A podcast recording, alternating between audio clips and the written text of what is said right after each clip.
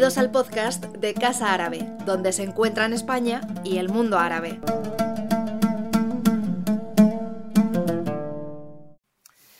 Muy bien, eh, buenas tardes y bienvenidas, bienvenidos, marhaba, a Casa Árabe. Eh, soy Karim Hauser, coordinador de Cultura y Relaciones Internacionales en esta casa. Estoy muy contento de presentar este fanzine. Eh, la definición de un fanzine pone que es una publicación periódica. Sí, por cierto, estamos transmitiendo esto del otro lado del Atlántico también y bueno, hay gente que igual no es tan, tan versada en estos temas. Así que me parece muy bien definiendo qué es un fanzine, que es una publicación periódica hecha con pocos medios y de tirada reducida que trata de temas culturales alternativos como pueden ser la música, el cómic, etc. Entonces, aunque le hemos puesto fanzine a esta publicación, la verdad, no nos engañemos, es, es un pedazo de fanzine. O sea, esto es, es una joya, es una joya. Eh, lo digo, bueno, además de que acaba de salir, de llegarnos del horno, quien no lo tenga, por favor, tenemos a la entrada eh, ejemplares. Es, es, una edición eh, como os decía, es una publicación periódica, un fanzine, pero en este caso es, eh, la periodicidad de este fanzine es única, es decir, va, eh, sale ahora en este otoño 2023 y se agota también en cuanto termine la exposición. Es decir, es una edición limitada. En ese sentido, sí se ajusta a la definición de fanzine eh, de tirada reducida y por lo tanto va a ser un objeto de coleccionista en el futuro, lo vaticino. A ver, es un homenaje, creo yo, concretamente a los 15 artistas que forman parte de esta muestra y más allá, yo creo que es un homenaje al pueblo palestino.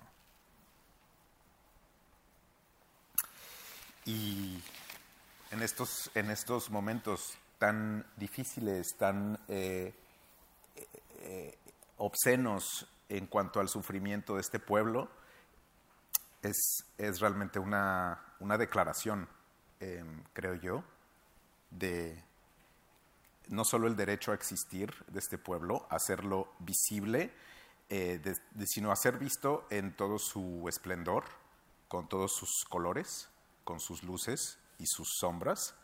Y bueno, de esto vamos a hablar.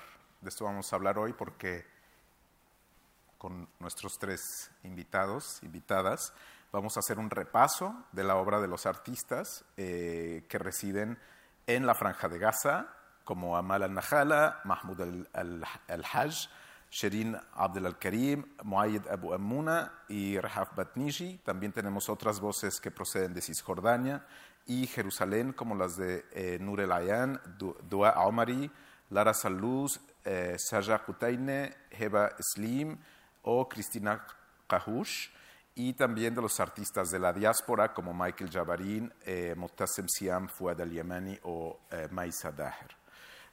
Este conjunto de jóvenes eh, comparte esta resistencia frente a un contexto que, vamos, o sea, decir opresivo es quedarse corto y em, ante esta realidad emplean diferentes eh, formas artísticas.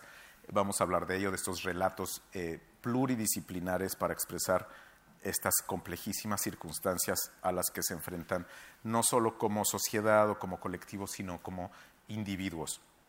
Así que bueno, eh, bienvenidos de nuevo a quienes se, conectan también a través de nuestro nuestra emisión, nuestro canal de YouTube.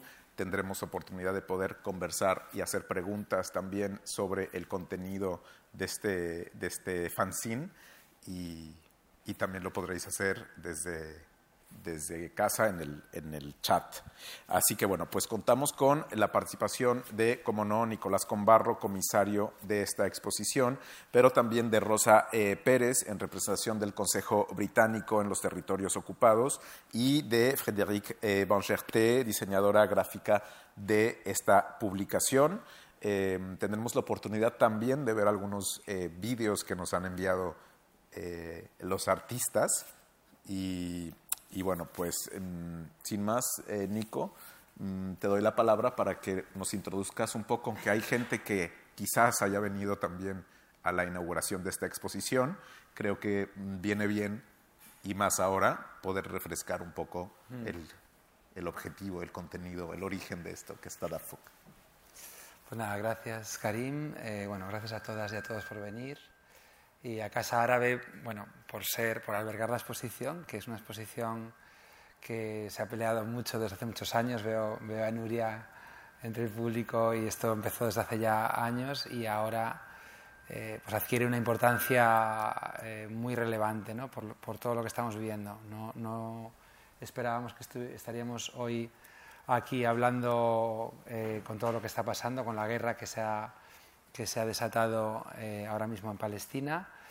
pero bueno, son las circunstancias que nos han tocado y nos recuerdan que estos artistas trabajan, viven y existen siempre con, con esa realidad. ¿no?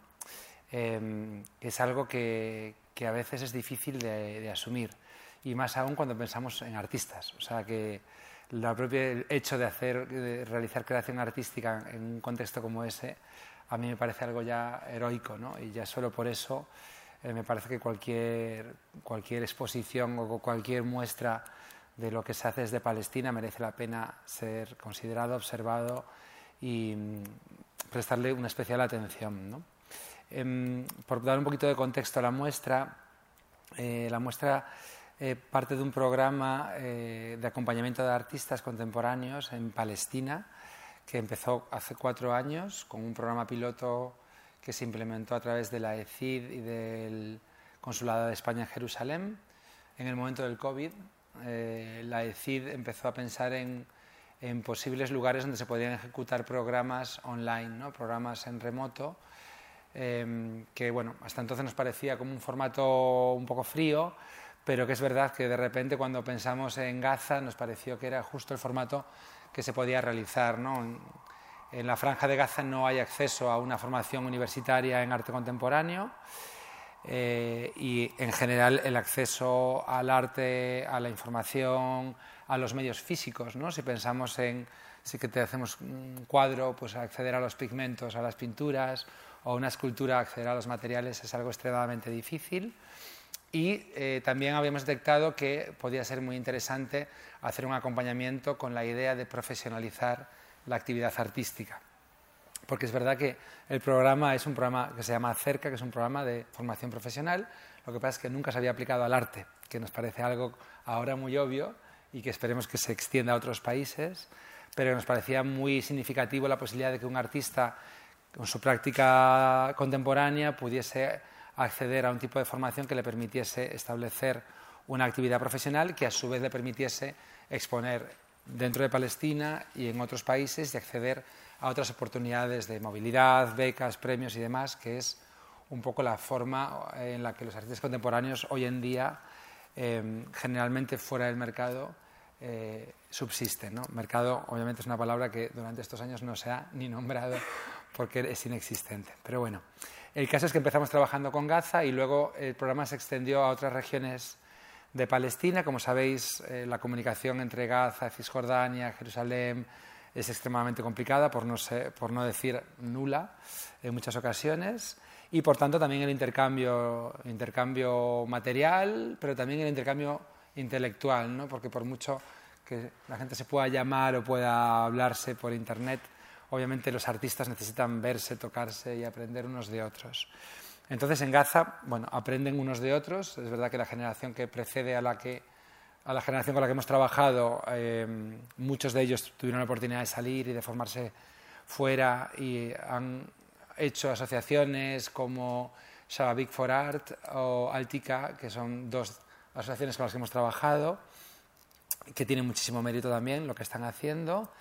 Eh, y también otras instituciones que están trabajando fuera. ¿no? Entonces, bueno, empezamos a contactar fuera de Gaza, eh, contactamos con Al-Housh eh, en Jerusalén, contactamos con Sakakini en Ramallah. Ya no recuerdo quién me presentó a quién, no sé si tú, Rosa, me presentaste a quién, pero bueno, al final llegamos a conocernos todos y especialmente eh, tuve la suerte de conocer a, a, Rosa gracias a un contacto que nos hizo Nuria. Eh, también está bueno, eh, Carla, que también la quiero mencionar, y Ignacio en el Consulado de Jerusalén.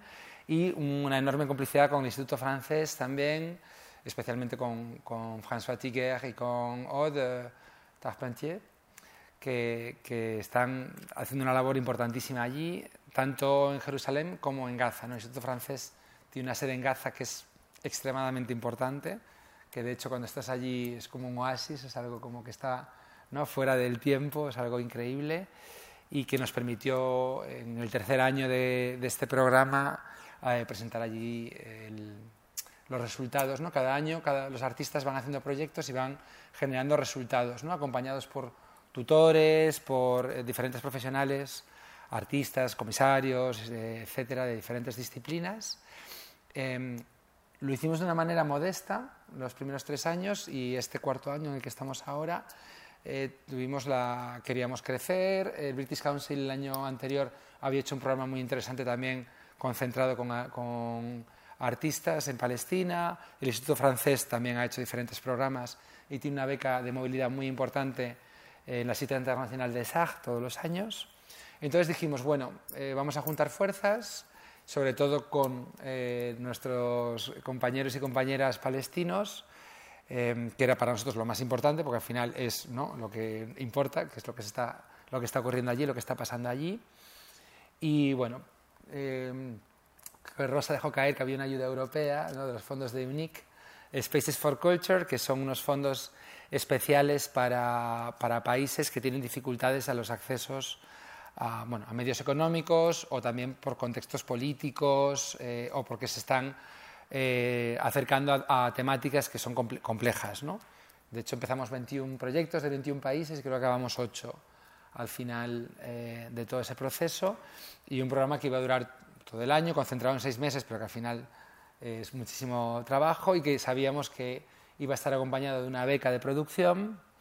Eh, en este caso, sí que es verdad que tanto los mentores como los profesores sí que igualamos de la parte palestina y europea, con especial atención también a artistas de la diáspora que hay en Europa y en, y en Gran Bretaña. Y mm, la idea sería, era que al final íbamos a hacer varias exposiciones, algunas del lado occidental y algunas del lado palestino. La única exposición que hemos conseguido hacer es esta que podéis ver en Casa Árabe, por eso estoy extrema, estamos extremadamente agradecidos de poder haber conseguido hacerla. El 18 eh, de este mes se inauguraba en Gaza y a partir de ahí iba a estar en Ramallah y en, y en Jerusalén y eh, obviamente con la emoción de los artistas acabando sus producciones. Algunas piezas que veis aquí ya forman parte del programa, otras se estaban todavía trabajando eh, y con la idea también de que eso diese pie a diferentes posibilidades de movilidad para los artistas. Eh, el acuerdo de la Academia de España en Roma para tres artistas, uno de Cisjordania, una de, de Nablus, o sea, Ramallah, eh, Nablus, que al final no pudo, no pudo ser porque ya tenía otra beca, que también es parte del programa, ¿no? que al final esa profesionalización de la forma de trabajar permite que accedan a, a diferentes oportunidades. Entonces, bueno, al final eh, era Mahdi desde Ramallah, Dua desde Jerusalén y Shirin, que está en Gaza. Shirin obviamente no ha podido salir. Eh, Dua y Mahdi han salido hace dos días, están ahora mismo en Jordania y esperamos que lleguen bien a Roma, donde van a estar un mes y medio trabajando. Eh, también había una beca por parte del Instituto Francés para Rihad Bandiji, eh, que tampoco ha podido ser. Entonces, bueno, nuestra idea es ahora seguir trabajando, obviamente, dentro y fuera de los límites del programa eh, para que esta movilidad eh, siga ocurriendo, poder seguir trabajando con los artistas desde el momento en que quieran, como quieran, cuando quieran. Eh, la verdad es que es sorprendente eh, cómo ellos, a pesar de los pesares, siguen trabajando, siguen creando. Bueno, veréis un ejemplo en el vídeo de Amal, que incluso bajo las, los bombardeos está uh, haciendo obra, que es algo que yo parece muy difícil de, de, entender, pero nos pasó al principio del programa, en mayo, que ya bombardearon en Gaza y tuvimos que parar el programa. Esto también lo digo porque ahora hablamos de la guerra y demás, pero que los bombardeos, eh, especialmente en la franja de, Gaza, han sido constantes, la violencia es constante y la creación en arte siempre se hace en contextos de opresión y de violencia. O sea que no solamente es ahora, es constantemente y creo que la exposición lo muestra. La exposición no habla del momento presente, pero sin embargo sí lo hace de manera constante, porque obviamente lo que ellos viven, ellos y ellas viven constantemente es eso, ¿no? es violencia y opresión. Entonces, bueno, nos parecía muy interesante, perdón que estoy, me estoy alargando un poco, pero nos parecía muy interesante dar voz a los artistas eh, a través de sus obras. Sus obras, de manera natural, ya tienen una naturaleza narrativa.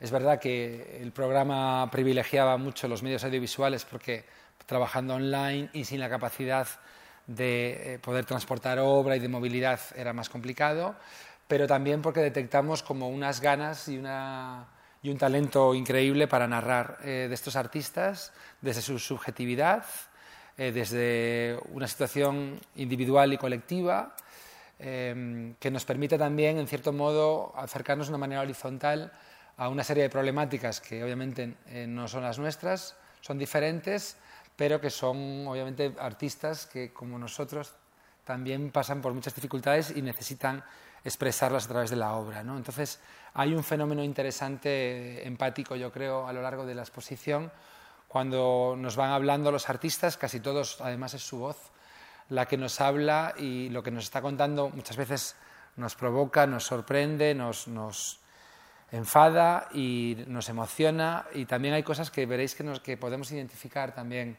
en nuestras propias biografías o, a nuestro alrededor. ¿no? Eh, temas eh, de salud mental, ¿no? que es algo que, que, constantemente cuando estás allí en Palestina te lo están todo el, todo el tiempo diciendo. Es una de las cosas que más piden también cuando hablamos de, de ayudas de ONGs y demás. Eh, y el arte es una manera, ¿no? en cierto modo, de poder expresar un montón de cosas que a lo mejor incluso en sus propias casas no se pueden expresar. Hay otras temáticas eh, que también, bueno, temáticas de identidad, obviamente, individual y colectiva, temáticas de género, ¿no? como el vídeo de Motesem Siam, eh, una persona que se identifica como queer, que obviamente en su casa no puede decirlo abiertamente y que entabla una conversación desde la distancia con su, con su madre. ¿no? También, obviamente, eh, la ocupación. ¿no? Esto es algo que, que, veremos que una y otra vez aparece, ya sea porque aparece, atraviesa sus vidas o porque directamente se concentra en ella. ¿no? Esto es eh, el trabajo de Mahmoud, eh, Al-Hash, que ya es el segundo cortometraje que realiza trabajando con estas temáticas, o el trabajo de Shirin, eh, que también veréis aquí en esta sala, que trabaja desde, con una parábola sobre los juegos de guerra en una paradoja, ¿no? que ellos como viven en la guerra, pues obviamente el solo caminar por las calles de Gaza ya es en sí, ¿no? No les hacen falta juegos de guerra porque los viven todos los días. Bueno, me voy a extender en todas las obras. Eh, la publicación, que efectivamente es un fanzine deluxe, es una no solamente por la factura del objeto, sino por el cariño con el que se ha realizado por parte, por parte de Fred, por todas las personas implicadas. Hay que decir que la parte, por ejemplo, árabe, el propio Mahmoud al-Hash nos ayudó una barbaridad para poder realizarla. Todas las traducciones, que cada una ha sido eh, revisada y mimada con muchísimo cariño por parte de Karim. Creo que todas las personas que están implicadas en todas las partes de la exposición y de la publicación son personas con una sensibilidad especial y yo desde aquí quiero agradecer muchísimo todo el esfuerzo y, por supuesto, el enorme esfuerzo de los artistas por hacernos llegar las obras, las narraciones. El programa también cuenta con mentores muy especiales. Aquí está Marta Ramos, que es una de las mentoras que ha trabajado con algunas de las artistas que están presentes en el proyecto. Bueno, la lista de agradecimientos sería enorme, ¿no? A, Rosa, como decía, a todas las partes implicadas. Desde, como decíamos, ¿no? esta mañana hablábamos y decíamos que las instituciones están formadas por personas ¿no? y que al final también esa implicación de las personas es extremadamente importante. Rawan Sharaf, la comisaria eh, por parte de Al-Host, por la parte palestina, que estuvo aquí con nosotros en la presentación de la exposición y que también uh, nos ha mandado un pequeño vídeo con su, con su testimonio. Bueno, todas y, toda, y todos las personas que han estado implicadas en el proceso, pues, pues dar las gracias y pasar la palabra que me estoy enrollando mucho. Gracias, gracias Nico. Eh, eh, efectivamente creo que has dado unas, unas pinceladas de mm, las cosas que podemos ver en, este, en esta muestra de 15 artistas que nos invitan, como bien dices, a reflexionar sobre el, digamos, los, los eh, elementos en común que muchos de ellos tienen, como puede ser eh, temas de salud mental ante la ocupación israelí, esto que muchas veces se habla de esta resiliencia del pueblo palestino, este sumud que aguantan y aguantan y aguantan una, como dices, tras otra, eh, eh, bombardeo, agresión, etcétera. Y, y, pareciera como que, que, es, que es casi normal, ¿no? Que este pueblo, así como también el libanés, que mm, el fénix otra vez de las cenizas y demás, es bueno, pero detengámonos un poco a ver qué tipo de consecuencia tiene esto en la salud mental de las personas. Eh, como hemos visto en las, en las imágenes recientes, decía, hay muchos comentarios eh, y, algunos decían, desde ahí, desde donde estéis haciendo eh, vuestras, emitiendo vuestras opiniones, muchos de vosotros en Occidente no podríais ni sobrevivir tres minutos en la franja de Gaza en estas condiciones en las que vivimos muchos de nosotros palestinos ¿no? de, de, Gaza. entonces, bueno, es muy importante, yo creo que exposiciones como esta, visibilizar este, este tema de, de la salud mental y que generaciones tras generación y más estos jóvenes, ¿no? que, que han crecido ya en, en, un, en un, tejido social eh, sumamente vapuleado por, por, la, por, la, ocupación y por niveles de violencia enormes, eh, cómo pueden de alguna forma canalizarlo a través, a través del arte, ¿no? Y, y me parece que creo lo, lo, lo saben comunicar muy bien y es en primera persona, como bien has señalado, ¿no? Entonces, bueno, por, por continuar, yo quisiera, hablando de esto de primera persona, ¿no? Preguntarle también a, eh, a Rosa, eh, cómo desde el Consejo Británico, el British Council en los territorios ocupados, que además claramente ese propio branding queda muy claro, eh, ¿no? La identidad de incluso de tu institución eh, o la institución que representas en estos territorios ocupados. Eh, ¿Cómo ha sido para ti el, el participar en, en Tadafuk, eh, Rosa? Muchas gracias. Bueno, lo primero, muchas gracias por invitarme a estar aquí. No era el plan que yo estuviera en Madrid estos días, me tocaba volver el domingo pasado, o sea que me hubiese gustado estar con vosotros en otras circunstancias, pero es un honor. Eh, yo venía a clases de árabe a la Casa Árabe eh, y venía a escuchar conferencias aquí con una amiga mía que está en el público para escuchar y practicar árabe. Así que estar hoy, hoy aquí es un poco, ya un poco grande, pero bueno, eh, un placer. Y bueno, todo empezó con un email de Nuria. Nuria es Nuria Medina, nuestra ex compañera, ya pareciera que todo el mundo la conoce, que está entre el público. Eh, que era la coordinadora de cultura de Casa Árabe hasta diciembre de 2022. Eh, entonces, eh, bueno, yo había venido a Casa Árabe y os había conocido a los dos cuando estaba trabajando y viviendo en Londres y entonces ya estuvimos en contacto y me llega este email de Nuria diciéndome que está este chico español que está con este proyecto súper motivado que trata de estas cosas y bueno, a ver si había opciones de colaborar con nosotros, de hacerlo más grande. Entonces yo me acuerdo que contesté una parrafada a mi estilo con todo lo que sabía y sugerí la idea de eh, UNIC y esta unión de institutos eh, europeos, ¿no? que había oportunidades de financiación. Las cosas de Palacio van despacio, entonces esto también eh, fue hace dos años o más. Pero bueno, cuando llegó la propuesta, yo, eh, o sea, no lo dudé, me parecía un proyecto que lo tenía todo.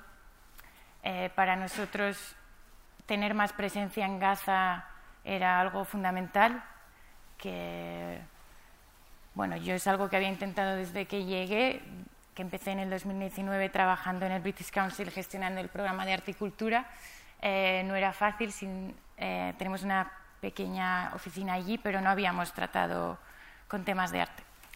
Eh, habíamos empezado con un colectivo de artistas trabajando con teatro, pero la oportunidad de trabajar en Gaza con artistas visuales, con un proyecto que eh, desafiaba la fragmentación impuesta por la ocupación israelí a través de unir a artistas, bueno, unir artistas eh, palestinos de, de, Cisjordania, de Jerusalén, de la diáspora con Gaza, era algo que, bueno, en lo que creemos mucho y que teníamos muchas ganas de, formar parte y de, y de colaborar.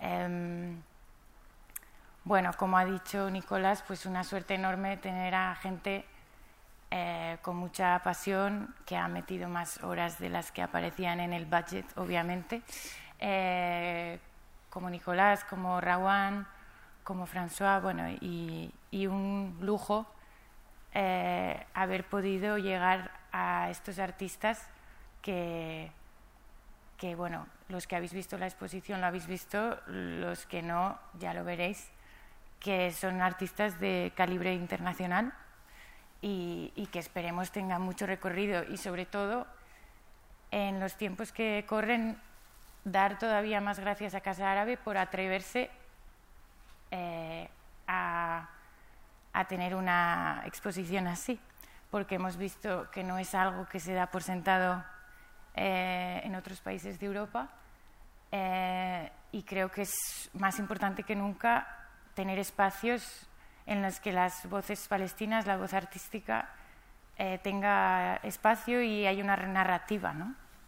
Y poder empatizar y ver la parte humana de todos estos artistas que son personas como nosotros, aunque se les intente deshumanizar. Entonces, ver también a artistas como el vídeo de Maisa eh, en su casa con su familia, eh, bueno, que son sí, gente, además artistas jóvenes, no sé, creo que nos permite entrar mucho más en, el contexto, aunque es verdad que es difícil imaginar eh, sin, sin, o sea, creo que no hay sustituto a, a, poder estar allí y yo, bueno, tengo mucha suerte de llevar viviendo allí cuatro años y de ser muy afortunada porque, bueno, hay una canción palestina que decía que Palestina es nuestra maestra y nosotros sus alumnos. Yo me considero una alumna total de Palestina. Lo que he aprendido en esos cuatro años a todos los niveles eh, no me lo ha dado eh, nada antes. Eh, los artistas y las organizaciones artísticas, para empezar, los que han colaborado en este, en este proyecto, como Al-Hos, Sakakini y GCSC en Gaza, son gente muy comprometida eh, que encuentra soluciones a los mini obstáculos que se van apareciendo en el camino y son gente bueno con mucho talento eh, y con mucho sentimiento de la responsabilidad de su rol como artista en la sociedad, eh, lo que ese arte significa y como también instrumento de cambio en muchos casos y también en otros casos de, bueno, a mí no me apetece hablar de la ocupación y me apetece hablar de lo que a mí me apetece, como buen artista, ¿no? Que eso también a veces parece que tiene que ser un arte de protesta todos los días y es como, bueno, o, no. Em, entonces, eh, bueno, es, es, es, un lujo y es eh, más importante que nunca, como ya he dicho, y, bueno, por ejemplo, antes de venir aquí me escribía un, un, artista de Gaza, Ashraf Afifi, que no es parte de esta exposición, es parte de, de un colectivo eh, que trabaja con teatro. Y me escribía él a mí porque como le estoy escribiendo todos los días y llamando por teléfono, me dice, bueno, Rosa, lo más importante es que se acabe la guerra, pero cuando se acabe me, me tienes que seguir llamando por teléfono. y hoy me han dado un mensaje en plan, bueno, ¿y tú, tú qué tal estás? y digo, estoy bien, voy de camino a Madrid para, para este evento y, y, me estaba él mandando fuerza y suerte a mí, ¿no? O sea, a mí esta gente me fascina también con el humor, las ganas y el surrealismo ¿no? que le echan a la vida. Entonces, bueno, eh, no sé, en el British Council trabajamos en el programa de articultura con todas las disciplinas desde artes visuales, teatro, eh, danza, eh, patrimonio. Entonces, con esa idea de ayudar a proteger la, identidad y también dar plataforma a esas voces artísticas desde o intentando eh, trabajar eh, en la cooperación cultural desde una mutualidad, que en el caso del British Council está un poco complicado con el tema histórico que llevamos a las espaldas, pero lo intentamos. O sea, desde una posición más de escucha y, y de diálogo mutuo, que es también lo que pretendía Tadafok con esta, este diálogo, acercando las voces de artistas palestinos a Europa y viceversa, que es un diálogo muy importante y, bueno, a la vista está, ¿no? Yo... Perdón que, quizás me meta un poco en un tema político, pero bueno, con los tiempos que corren igual son preguntas que son válidas, ¿no? Pero ¿sientes que el British Council tiene de alguna forma un handicap versus otras instituciones europeas en, en los territorios ocupados? Bueno, eh, creo que el, o sea, el rol de Reino Unido en Palestina, bueno, pues obviamente es una ¿cómo decirlo? eh, bueno, una potencia colonial. Una potencia colonial con un mandato, todo esto, claro, ¿no? Pero, sí. o sea, el legado de los británicos en la región, desde luego, es muy cuestionable. Entonces, eh, claro. Pero eh, más allá de eso. Gracias, eh, gracias por decirlo tú. Eh, em, bueno, creo que todavía hay un, un deber moral mayor que otros países y eso de eso somos muy conscientes Em, y, y, bueno, yo creo que también lo que decíamos antes de que las instituciones también están formadas por personas y, somos un equipo eh, con el corazón en Palestina eh, y, con muchas ganas de, de, dar voz y de dar espacio en el sentido, por ejemplo, el, el proyecto al que se refería Nicolás, que es un eh, Jerusalem Creative Spaces, un, eh, un, proyecto en el que la parte de atrás de nuestra oficina en Jerusalén era un, donde se enseñaba inglés, que cerró hace unos años, y entonces eh, se nos ocurrió abrirlo como estudios y residencias para artistas. para ello hicimos un, bueno, una, bueno, un study eh, con distintos focus groups, etcétera, para asegurarnos que estábamos respondiendo a las necesidades que realmente los artistas y las organizaciones tenían. Y estaba muy claro que no querían que les impusiéramos un tema, que les dijéramos lo que tenían que hacer, ¿no? Entonces, pues no había tema ni lo que tenían que hacer. Era, más que nada, era activar el espacio. Eh, una beca de producción artística no hace falta que un resultado per se, eh, hay, lo que sí que hay es que eh, compartir el proceso con el público. ¿no? Entonces, bueno, también sabiendo, con conciencia de, de, la historia que, que, representa esta institución, yo creo que todavía nos hace tener más, saber los puntos sobre las IES, ¿no? Eh, y, y, estar más en el lado de la escucha. Mm, no creo que, que nos impida o tengamos quizás más hándicap que otras organizaciones, pero sí que hay espíritu crítico, lo cual creo que solo nos hace bien a nosotros, como British Council, honestamente. Eh, bueno, ahí lo dejo. Bien, gracias. Eh, bueno, eh, Fred, yo quiero que nos cuentes un poquito de, de este maravilloso objeto que siento que tiene muchas historias detrás de las decisiones, bueno, quizás también porque he sido parte del proceso, pero, pero por ejemplo, ¿por qué la risografía? Eh, ¿Qué tipo de elecciones complejas o difíciles tuviste que hacer? Em, bueno, trabajar es una edición bilingüe, eh, como, como veréis que es en sí mismo un reto muy importante. Sí, lo es. Bueno, pues primero no, no sabía que tenía que hablar, pero Vamos a esperar que, que todo bien. Eh, bueno, Las la... diseñadoras también hablan. ¿eh? Sí, ya lo sé, pero eh, yo prefiero estar como...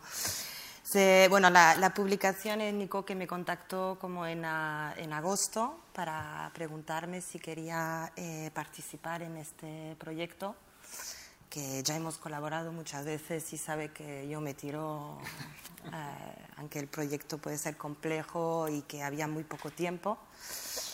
Eh, yo no he tenido contactos directos con, con los artistas, eso sí. solo, ¿no? Sí, que luego lo... Sí. Sí. le- con vosotros dos, que ahí sí pude sentir como la, la entrega y el cariño y la importancia también que cuando se termine la exposición, que hubiera como un catálogo, algo que, que se quede y que Nico me decía que mm, a los artistas a lo mejor iba a ser como sus primera, su primera publicación. Y entonces esto es algo muy, muy especial. Entonces con todos estos elementos, pues eh, me metí a, a idear eh, con todo el peso que, que tiene. Eh, la selección de las imágenes y de los textos ya estaban hechos porque iba a haber la, la exposición. Eso sí, tuvimos como un diálogo, Nico y yo, sobre los textos, que al principio eh, no había ver la- los textos de los artistas, que muchos son vídeos, son como los subtítulos o los textos que están eh, ahí. Y yo le decía que me parecía como muy importante que, que estuvieran. Entonces tenemos los textos de los artistas, no todos tienen textos, y luego un texto de Nico que introduce un poco la, la obra de cada artista. Eh, luego el otro punto que discutimos fue, o que hablamos, que en francés discutir Sí, pero aquí es pelear,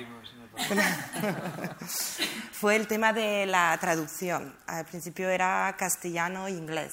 Y yo le decía a Nico que me, me parecía raro, que yo creo que era importante que fuese en árabe, eh, que los textos originales y que al final, pues, es el, el idioma. Entonces ahí fue como complicar más eh, el, el tema, eh, no solo por el tema de correcciones y, y demás, pero también que no lo sabía, pero el InDesign que solemos usar, pues eh, el, el, el programa de, de- de de diseño, ¿no? Ujú. eh, pues no, no funciona la, la tipografía árabe. Hay que tener un InDesign especial, pero en sí no, no se puede instalar una tipografía árabe en, eh, en el InDesign que, común que usamos. Entonces, ahí colaboré con eh, Mahmoud. Eh, no hablo árabe y tampoco hablo bien inglés, entonces fue a, a golpe de traducciones eh, entonces él hizo todo el trabajo de, de la maquetación y, y ahí hubo idas y vueltas, porque como yo no lo podía instalar, los textos que le mandaba a Karim me decía, pero ¿por qué cambia siempre? ¿Por qué hay estos espacios?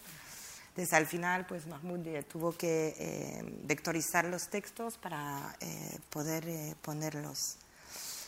La- uno de los puntos que era un poco complicado dentro de la publicación, y esto suele pasar cuando son eh, proyectos colectivos, es que los- las obras son diversas. Entonces, encontrar como algo que permita unificar no, no es fácil a nivel gráfico. Y los textos también eran más largos o más cortos en, en algunos. Entonces ahí Íñigo siempre me decía, pero Fred, haz algo que no sea convencional, como eh, total libertad, diviértete. eh, Fancinealo. Sí, como de no, no te pongas como en algo institucional, diviértete y, y proponme algo como diferente. Entonces ahí pues trabajamos con las imágenes a, a sangre, con sí, unas capturas más pequeñas para que se pueda leer bien. Y los textos en cartes para poder jugar eh, eh, con los números de, con páginas, porque había textos más cortos y, y otros eh, más largos. Y no sé qué contaros más. Bueno, lo de la risografía, porque Ah, sí. no sé si, si no lo sabéis, pero esto es una pequeña pausa de nuestros patrocinadores, que está aquí además María Primo, pero tenemos una exposición en la planta menos uno, que va sobre el Nilo.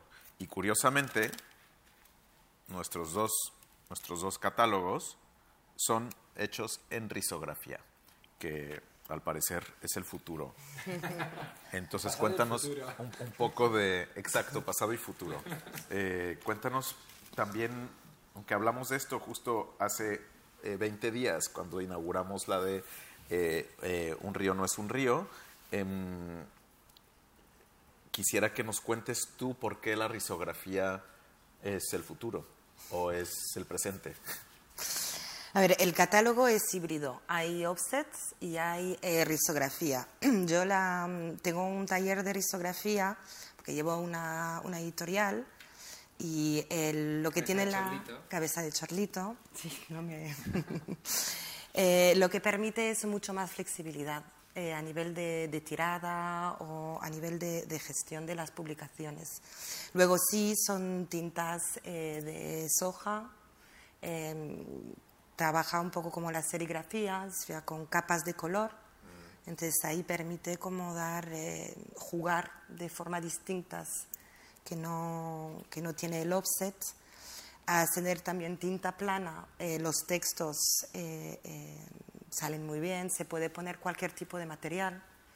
Puedo poner como un periódico, puedo poner como una estampa, entonces tiene como muchas posibilidades de juego. Entonces, eh, para mí es el- los puntos positivos interesantes de, de la risografía, como más libertad, porque no, no implica que tienes que hacer una tirada muy grande y entonces ahí a nivel económico que sea eh, difícil de asumir y permite pues hacer estas, estas joyitas. Estas joyas, estas joyas. Bueno, pues eh, yo eh, lo siento para quien mm, eh, nos sigue desde muy lejos, eh, que no puedan llevarse un catálogo de el, el- el fanzine de, de Tadafuk. Quizás pueden enviar a alguien de vuestra confianza a, Madrid o a Córdoba. Eh, tenemos justamente en nuestra página web de casaarabe.es, en, en la noticia de, de este acto en el que estamos, hay un enlace donde podéis mm, apuntaros para que os guardemos un ejemplar. Como os decía, es una edición limitada que estamos eh, cuidando justamente para pues dárselo a la gente que esté realmente interesada, eh, eh, ya que es bueno un, producto un producto único, pero os podéis apuntar ahí y eh, podéis venir o enviar a alguien a que los recoja en nuestras sedes de Madrid o, de, o de Córdoba. Em, vamos a volver contigo, Nico, y que nos presentes los, los vídeos que nos, que nos han enviado. Em, pero bueno, quisiera simplemente comentar antes eh, o que nos cuentes un poco de- del trabajo de, Michael o Michelle eh, Javarin, eh, que vive en Berlín. Y lo digo ¿por qué? porque, como bien, ha mencionado Rosa, eh, no es fácil hoy, en 2023, en países mm, con democracias en Europa Occidental, participar en marchas pro-palestinas. O sea, en algunos lugares está eh, siendo prohibido o, tienen restricciones muy, muy eh, eh, altas, muy importantes. Entre ellos, Alemania y concretamente Berlín. Y de esto nos habla el, el vídeo de, Michael Javarin. Aquí está una de las, de las imágenes que figuran en el, en el fanzine. Eh, entonces, si quieres hablarnos un poquito del trabajo de Michael y luego ya introducir los vídeos. Claro. Eh, bueno, esto es una de las razones por las cuales nos parecía muy buena idea lo que nos dijo Fred de, de introducir los textos de los vídeos. Teníamos miedo de que algunos textos sin el vídeo, eh, bueno, hay que utilizar la imaginación ¿no? para activarlos. Eh, sin embargo, hay otros que efectivamente van muy bien, eh, porque es la palabra directa del artista, ¿no? que eso es un lujo. Teníamos los textos originales en árabe, que era un reto, pero que también es un lujo. Y, y tenerlos, digamos que tener la voz del artista también en el catálogo nos parecía algo exquisito. ¿no?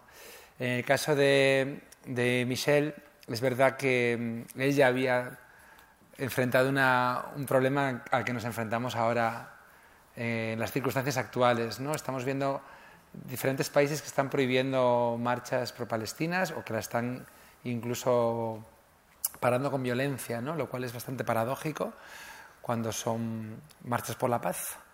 Eh, y en concreto en Alemania, eh, las manifestaciones pro-palestinas se consideran manifestaciones antisemitas, cuando efectivamente sí hay un componente antisionista, pero no en sí mismo antisemita. Entonces, bueno, con esta eh, confusión politizada, al final, obviamente, como siempre, las víctimas son las personas que libremente se manifiestan. En este caso, Michelle cuenta su historia, la cuenta en, su texto eh, y en el vídeo además pone un documento, el documento de su detención. Fue detenido por llevar una bandera palestina que aparte ponía la palabra feminismo en ella eh, y por ese simple hecho eh, fue, fue apresado y pasó una noche en el calabozo.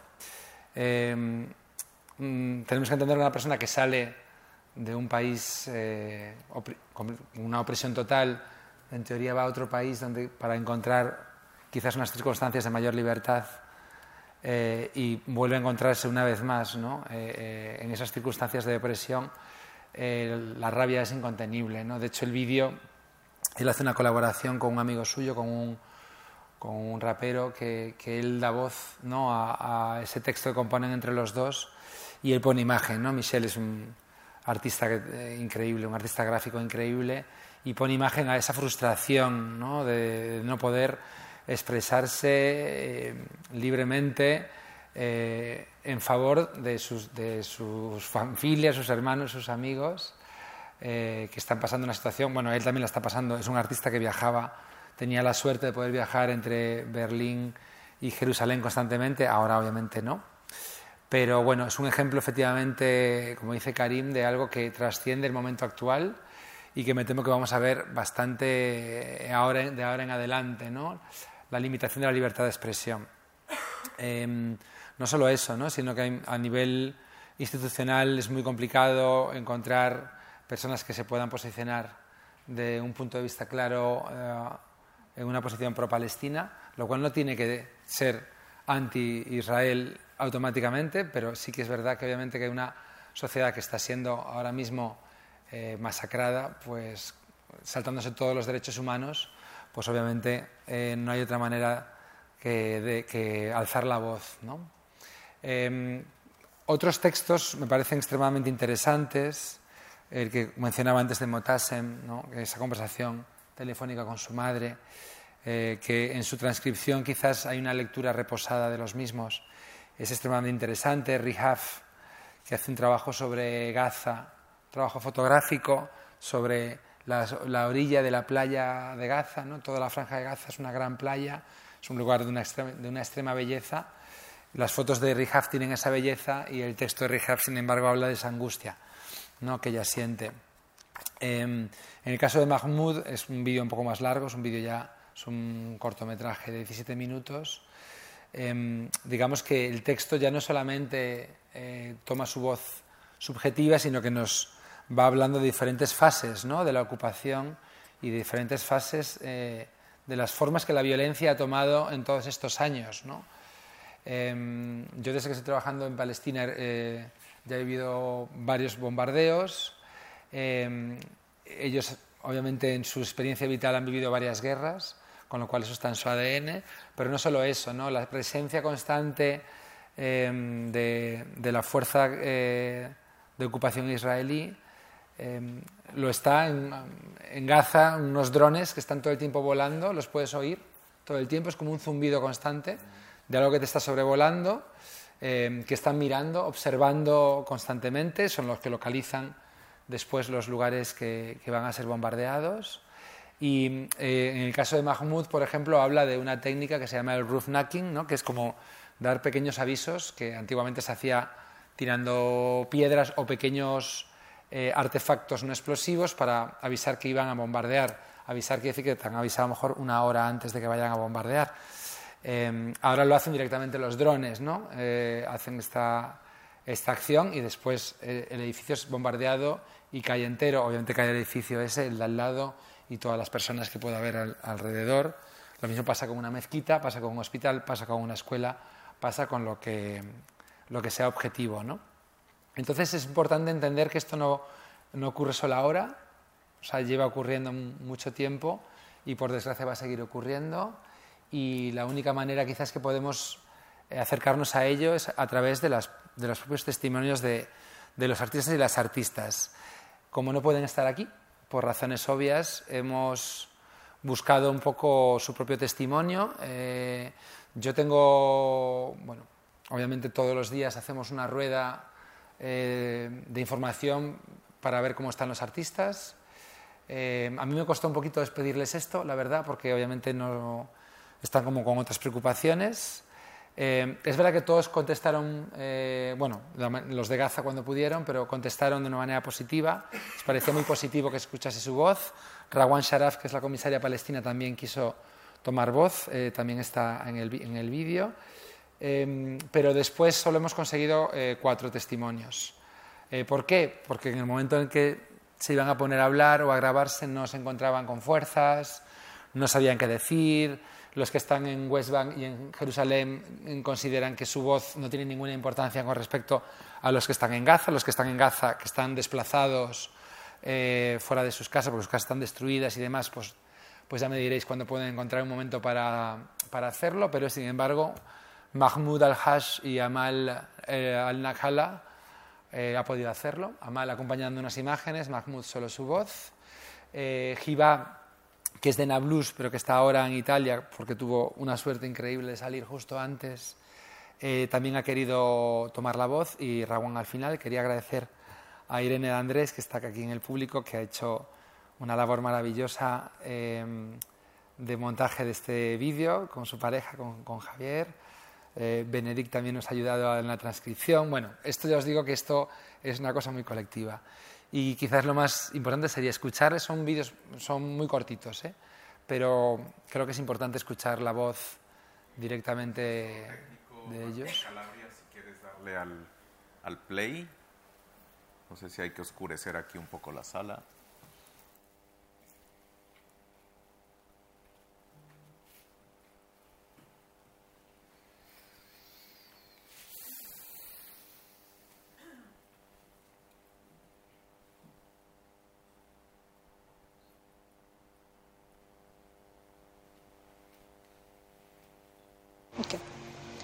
So, speaking Gaza, you would think that living in such a place would be a whole new level of terror, that you would be in fear all day long, your throat being tight enough you could choke. My name is Amal Nakhala, 24 years old, facing the sixth war, still in breathing, still in one piece while I'm doing this record. I've never imagined once that I'm going to leave my house out of fear of being bombed. We've never knew it that it would happen, but sadly it did. We left everything behind, heading south to the unknown, waiting. The Israeli army called us five days ago to evacuate our place. Yesterday night, they did the same, as if they are making sure that we fled out of the place, as if this place isn't ours, but rather theirs. I've chose drawing to relieve the stress I'm feeling. Messages I'll never forget. These messages were sent by friends via SMS. One of them said, Amal, my house is gone. Another one, I didn't take any of my personal belongings. Yesterday, our friend passed away. What I'm feeling right now isn't fear nor terror. It is way above, way worse. It is inexplainable.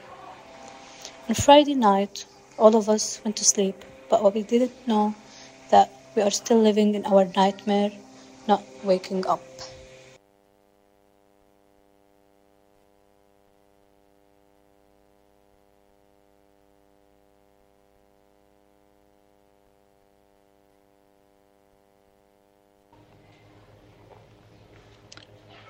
My artwork is not only my voice, it's a collection of millions of voices that came from the mouth and bodies that were repeatedly crushed in the front of the cameras without attention. The voices were edited, removed, and distorted so as not to be heard. The voices that I focus on it in my practice to be my artwork creation source. The voices that I believe it will keep my artwork mute to until it displayed. Then it will flow from the mouth of everyone who watches. Especially these days, while we are in the midst of the narrative war, the war of history writing and falsifying control. The war that has made me have doubts about everything around me except my artwork, which usually comes to the light after dark experiences that are stored in my mind without my control.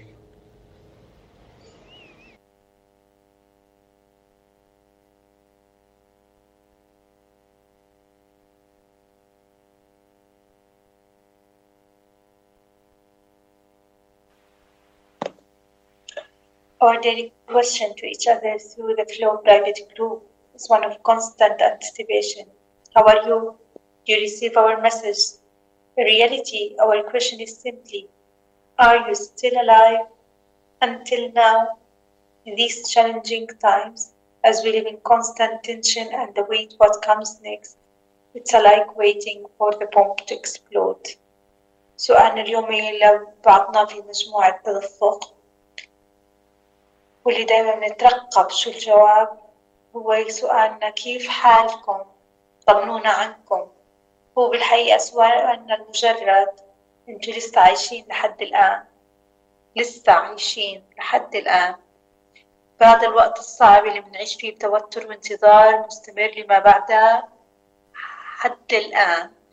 هو انتظار شبيه بانفجار القنبلة الموقوتة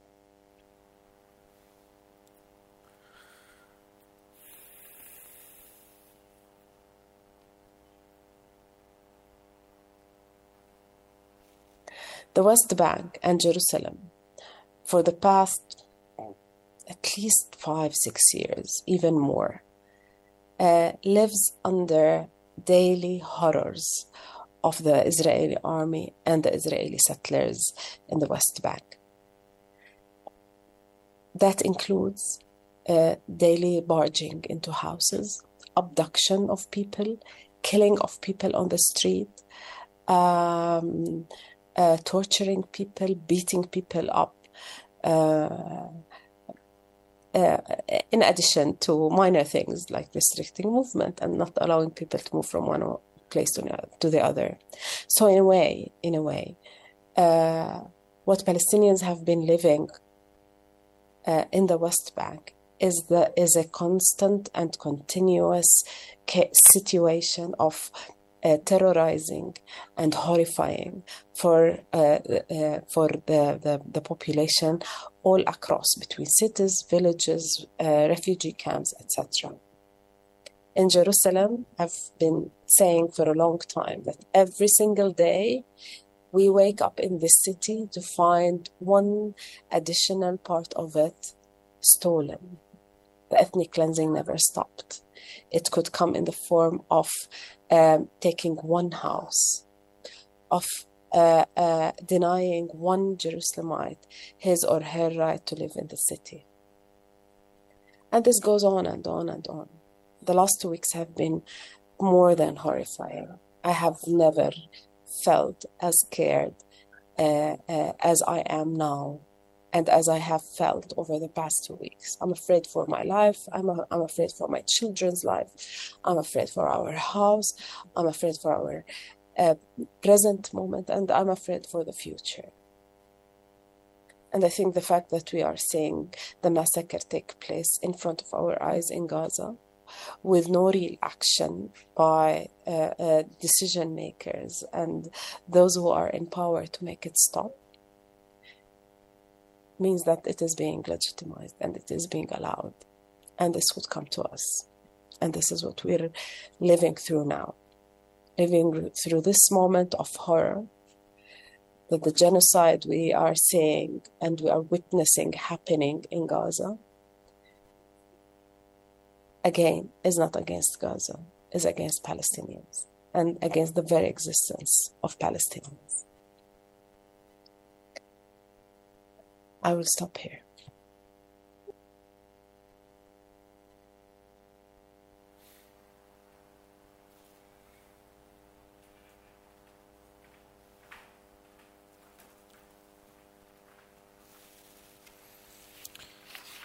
Pues eh, sobrecogedores mm, estos testimonios.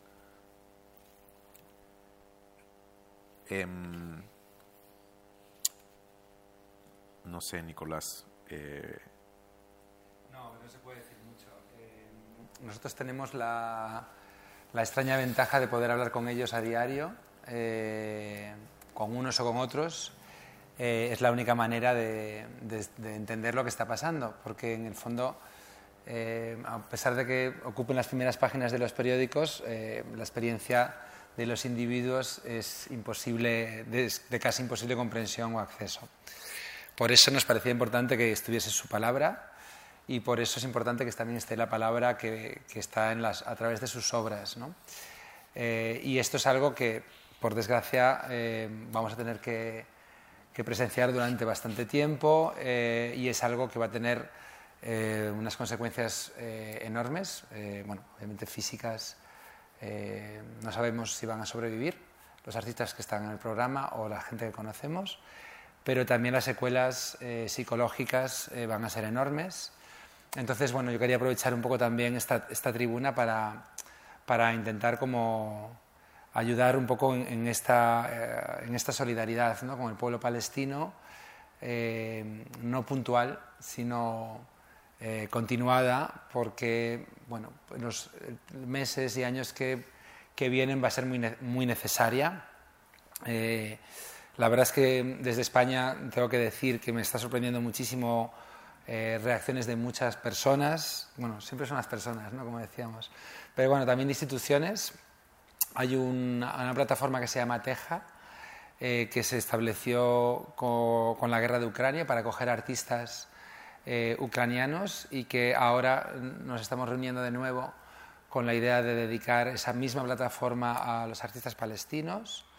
Eh, me han llegado eh, mensajes desde, bueno, desde Cataluña, desde el País Vasco, desde diferentes instituciones y lugares que están con la predisposición de acoger eh, también artistas, personas palestinas que quieran venir.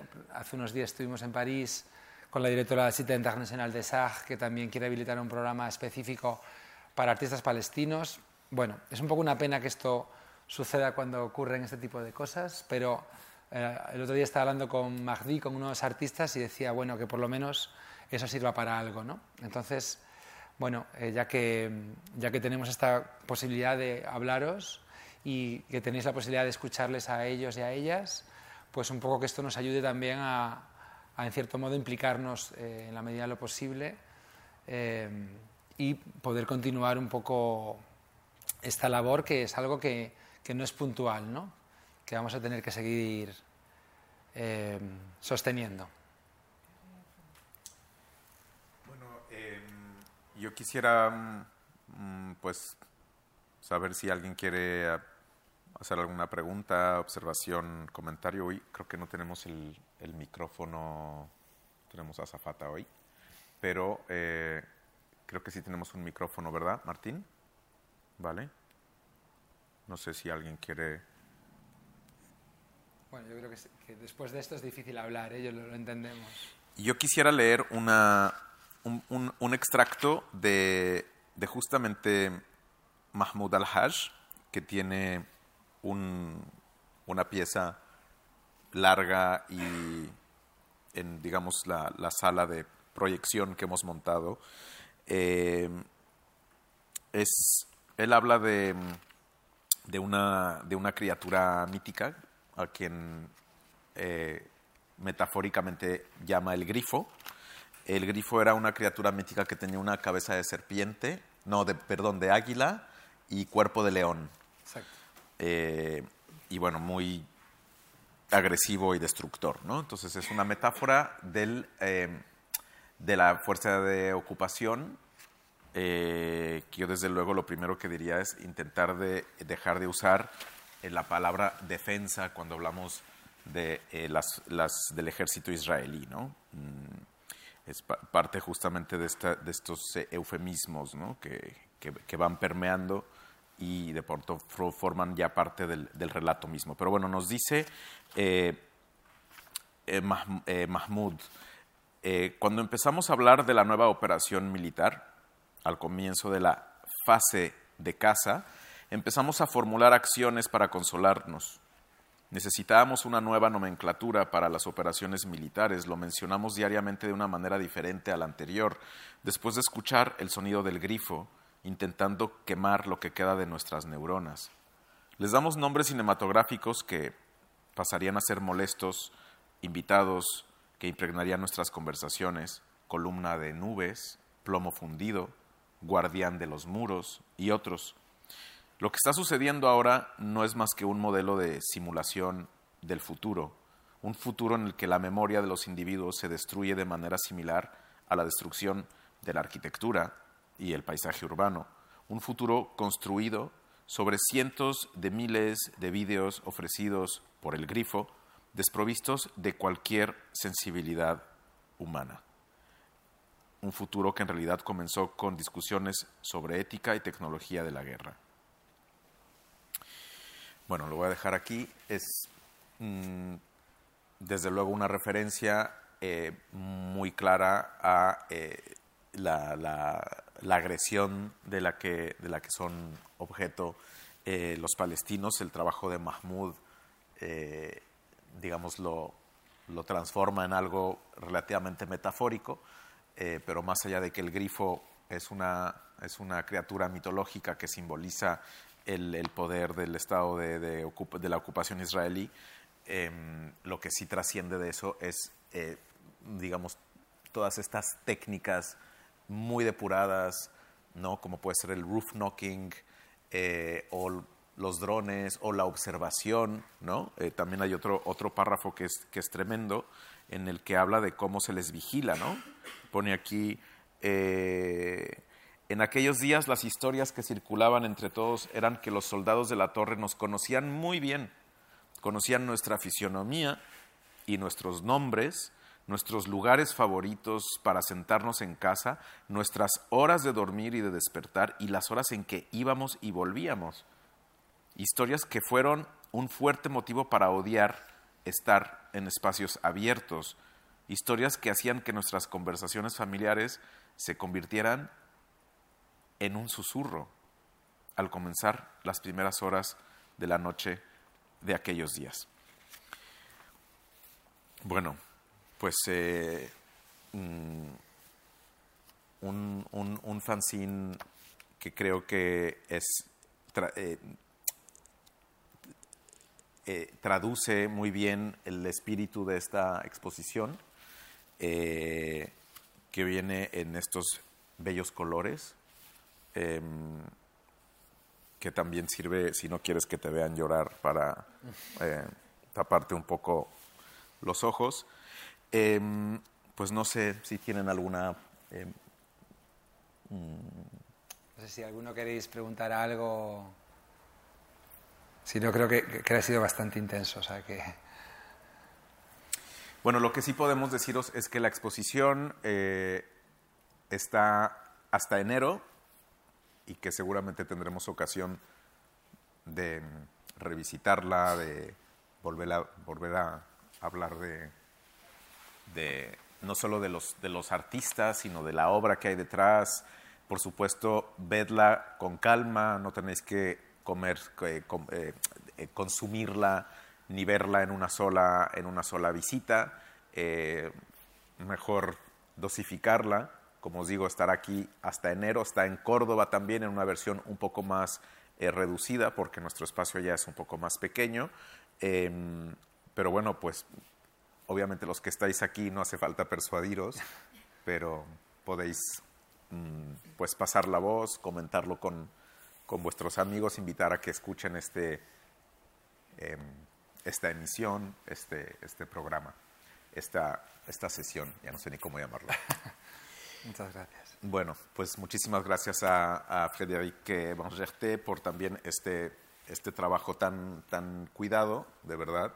Creo que no, le, haces, le haces justicia, le has hecho justicia al esfuerzo que, que dedicado a todas estas horas, a Nicolás Combarro, eh, eh, por supuesto, por también todo lo que, lo que, lo que se ha implicado ¿no? en, el, en el proyecto. Y, y, bueno, pues por supuesto a Rosa Pérez también eh, como parte de, de esta red de, de, instituciones que han empujado para que eh, Tadafuk pueda existir. Gracias a vosotros por estar aquí y hasta Gracias.